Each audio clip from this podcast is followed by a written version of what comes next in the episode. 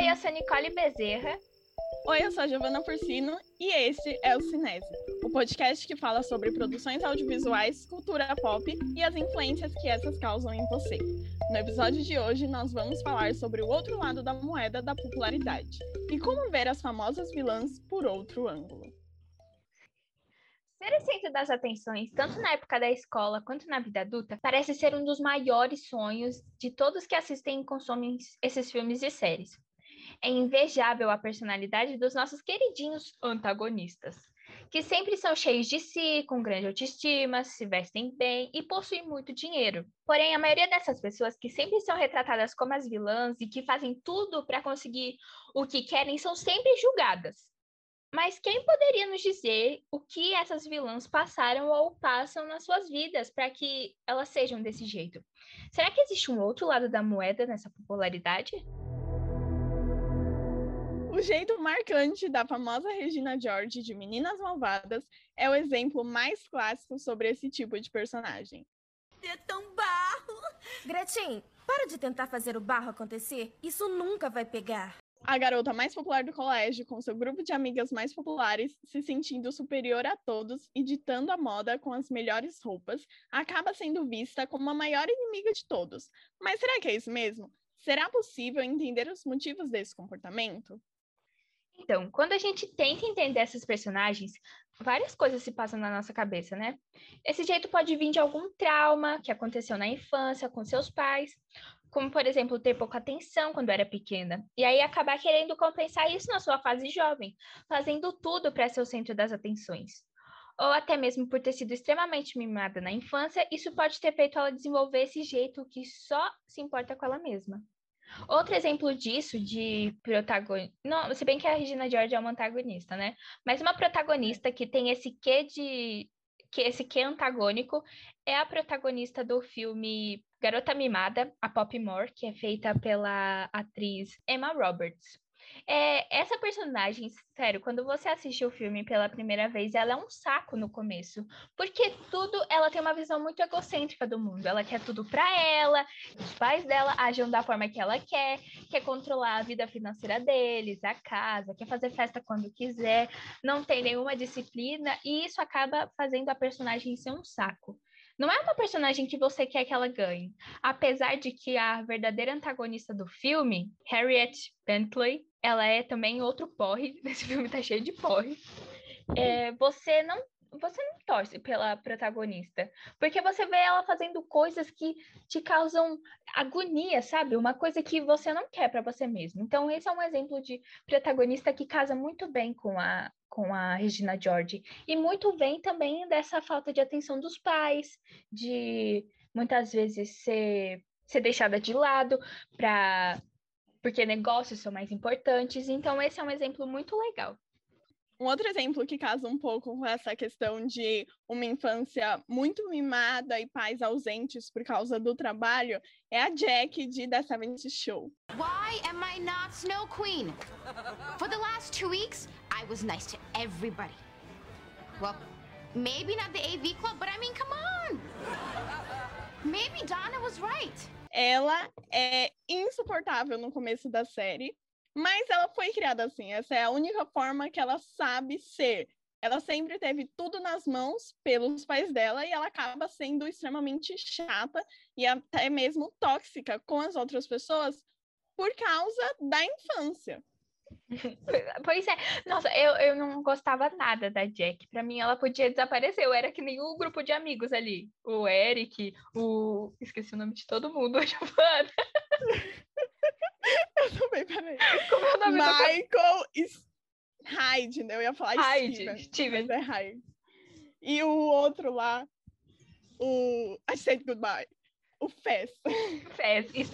Não, eu era que nem o um grupinho ali. É, o Fez, o... Ba... Esse aí, Giovana, que a Giovana falou, porque no caso não lembro. Hyde. Fez, Hyde, Michael. Michael. O Michael era chamado né? de Michael? Kelso. Kelso. Ah, é verdade. Ah. Só Jack que chama o Kelso de é. Michael. pois é. Então, eu não suportava ela, só que eu acho que aprendi a gostar. E ela também foi aprendendo com o passar do tempo é muito disso, né? De ser. Como é que você falou? É, Ausência. Ausência, não é? Muito disso vem da ausência dos pais. Então, quando ela tá ali interagindo com a dona, a dona explica muitas coisas para ela. E para mim, ela se torna uma das melhores personagens da série. Com certeza. Voltando a falar sobre a Regina, também é interessante a gente comentar sobre como o jeito dela ultrapassou barreiras de todas as formas, tanto boas quanto ruins. Até hoje, quem é fã do filme, que é lá de 2004, usa roupas e frases imitando a personagem, algo que é extremamente benéfico, fazendo desse filme um clássico. Porém, nem tudo são flores. E para quem acompanha muito a internet, e principalmente o Twitter, vai se lembrar da famosa Síndrome de Regina George, que se resume em comportamentos extremamente tóxicos que, infelizmente, muita gente acaba repetindo. A Regina George é tão icônica que o começo do clipe da Ariana Grande é fazendo referência ao filme, e não necessariamente a Cad, a protagonista, que ninguém nem lembra dela, a protagonista apagada, mas a Regina George. Então as pessoas falam ali, nossa, é... um dia a Regina George me deu um soco, foi incrível, foi, sabe? Então ela, ela é icônica, ela é memorável. E... Ela é tão icônica que a Cad quis virar ela. Exatamente. Eu passava 80%, como é? 97% do meu tempo falando sobre a Regina George. E os outros 6% eu esperava que alguém falasse dela para falar também. Não eu acho que. Eu obcecada.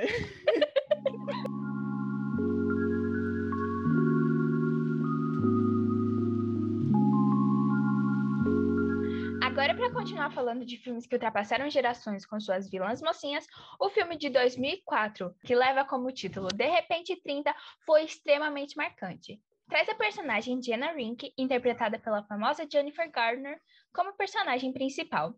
É um dos maiores exemplos desse outro lado da moeda.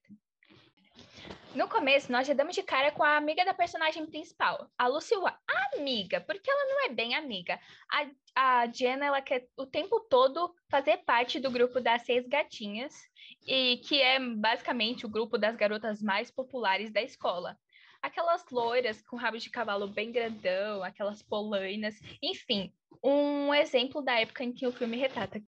Voltando para Lucy Wyman, a gente percebe que ela está a todo momento querendo ser melhor do que todo mundo, inclusive a Jenna, a nossa protagonista. O plot twist acontece nas cenas finais do filme, onde a gente descobre que a verdadeira vilã era a própria Jenna, que até agora ela estava sendo tratada como mocinha da história. E isso por ser a protagonista, isso por a gente estar tá vendo o que está acontecendo com ela nesse momento. A gente encontra uma Jenna que tem a aparência de 30 anos, mas tem a mentalidade de 13. Ela é doce, ela é tímida, mas na verdade, tirando esse dia que a Diana acorda com seus 30 anos, ela teve uma vida inteira ali. Ela cresceu e pelo visto, com o que a gente vê no filme, ela não foi nada boa.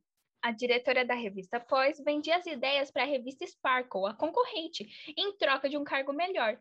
E a Lucy, a Tom Tom, ela só replicou o que a Diana estava fazendo. Acho que para tentar entender e discutir esse comportamento, a gente pode voltar lá para o começo do filme, onde a Jenna, quando era criança, tentava a todo custo entrar para o grupo das seis gatinhas, as meninas mais descoladas da escola, agradando as meninas e brigando com seu próprio melhor amigo só para se sentir incluída no grupo. Coisa que é muito comum quando se é adolescente. Essa busca por se sentir inserido em algo ou algum lugar pode ser bom ou ruim, dependendo das influências que essa pessoa busca. E claro, é ótimo estar em um grupo com gostos e pessoas que combinam com você, mas é sempre bom ficar de olho nas suas próprias vontades em amizades possivelmente tóxicas.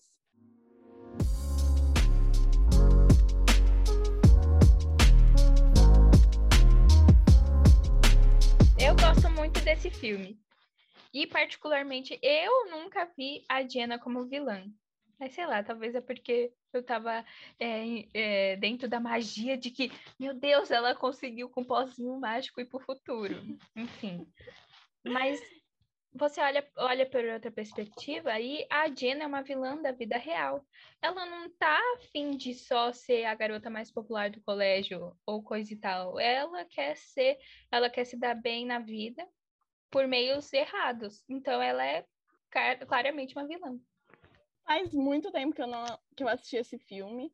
Então, acho que essa é uma experiência muito legal assistir agora, depois de tanto tempo, para ver se eu continuo achando a Jenna incrível ou se a minha perspectiva sobre ela mudou.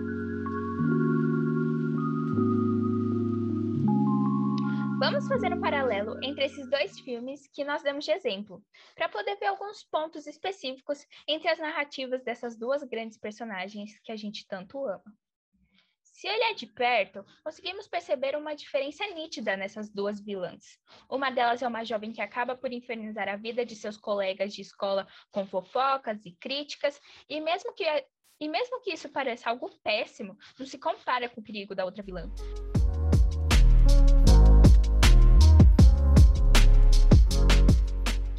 Fazer um paralelo entre esses dois filmes que nós demos exemplo para poder ver alguns pontos específicos entre as narrativas dessas duas personagens que a gente gosta tanto.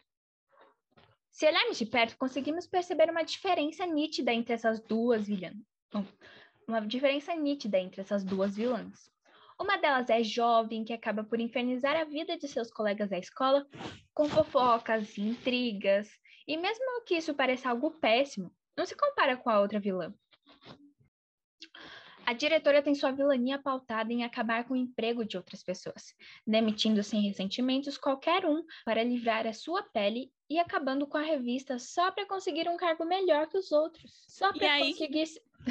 só para conseguir ser melhor que os outros e ter um emprego melhor. E aí que tá o, pol... o polo. E aí que tá o pulo do gato. E aí que tá o pulo do gato. A Jenna, de de repente 30, possivelmente desenvolveu essa personalidade egoísta na vida adulta, porque quando ela estava na adolescência, entrou para um grupo de garotas populares. Esse grupo que era muito parecido com os estereótipos da Regina George. Possível... Possivelmente por essa convivência tóxica com pessoas egoístas, possivelmente por essa convivência tóxica com pessoas egoístas desde a infância, ela se tornou essa adulta problemática. Isso também fica de alerta para a própria Regina George, que se continuar com esses comportamentos, pode acabar se tornando cada vez pior.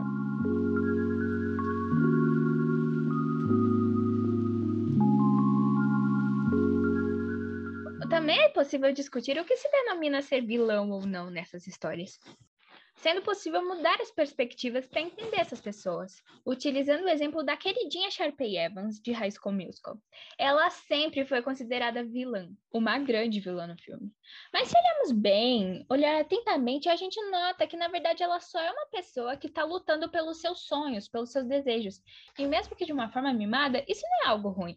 A busca pelo sonho ou pela conquista de algo desejado às vezes causa essa sensação de vilã, mas a Sharpay, como explicado no exemplo, sempre foi injustiçada nesse quesito. No primeiro filme, a gente se depara com o drama da Sharpay, que perde o teatro, que é uma das coisas que ela mais ama para os dois protagonistas. Mas é claro que muitos métodos utilizados por ela não são ótimos exemplos, mas se você parar para pensar, ela só está lutando para conseguir aquilo que ama. E vamos combinar que a Sharpay é de longe a melhor personagem do filme. Primeiramente porque a Gabriela era o porre, era insuportável. E a Sharpay carregou os três filmes de High School Musical nas costas, tem, tanto que só ela teve a continuação da história depois que acabou High School Musical. Concordo plenamente. Nunca assisti High School Musical, mas já assisti o filme da Sharpay. Porque, porque ela é boa, né? Pessoas, não me julguem. Eu nunca assisti High School Musical. Mas essa pode ser uma oportunidade. Se você não assistiu High School Musical, corre lá para o nosso Instagram, arroba Podcast, para saber um pouquinho mais da história. Uh, olha essa publi!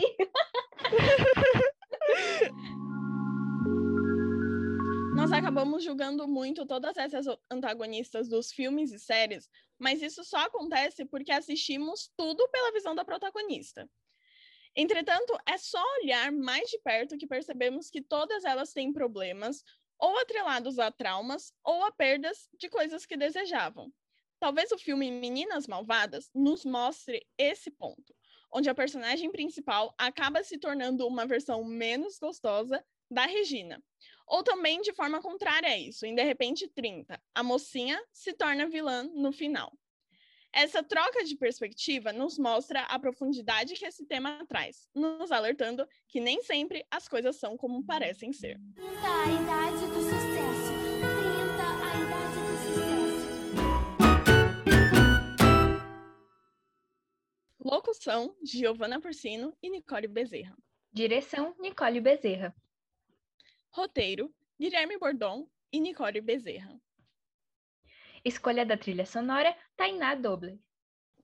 Identidade visual: Marcela Lopes, Matheus Macedo, Marina Oliveira e Tainá Dobler. Mídias sociais: Marcela Lopes, Matheus Macedo, Marina Oliveira, Tainá Dobler e Giovana Porcino. Pauta do episódio: Giovana Porcino. Esse é um produto de mídia sonora feito no primeiro semestre de 2021.